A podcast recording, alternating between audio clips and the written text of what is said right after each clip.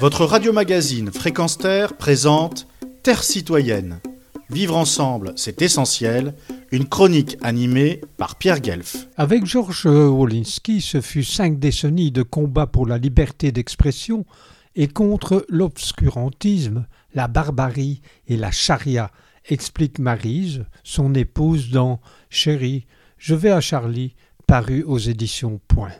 Un Georges Wolinski qui fut des nôtres lors de la semaine de la marche internationale non violente pour la démilitarisation en 1976, quand je me suis retrouvé à ses côtés et des centaines de pacifistes avec les Cabu, Cavana, Théodore Monod, acclamer notre foi dans la non-violence militante et active. Si j'évoque le livre de son épouse, c'est pour rappeler que cette marche eut lieu il y a exactement 45 ans et que si beaucoup d'eau coula sous les ponts ces derniers temps de dérèglement climatique, il y a eu aussi beaucoup de sang, dont celui de Georges, abattu lors de l'attentat contre Charlie Hebdo le 7 janvier 2015.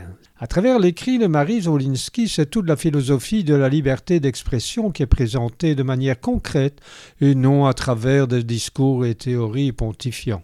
Je lis un propos du récit de celle qui partagea 47 années de la vie du dessinateur. Les plumes impertinentes du dessin de presse ont servi de cible aux fondamentalistes religieux. On a tenté de tuer le rire, ce contre-pouvoir. Et voici un deuxième tout aussi explicite.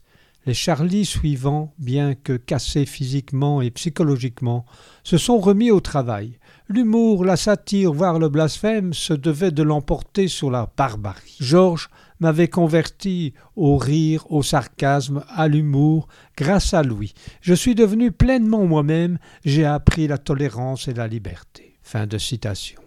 Ces deux concepts, chers à Georges et Marie Wolinski, me le sont tout autant, et depuis les années 1970, la bande à Charlie est entrée dans l'histoire du journalisme engagé, le vrai.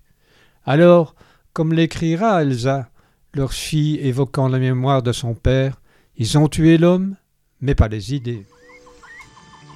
Retrouvez et podcastez cette chronique sur notre site fréquence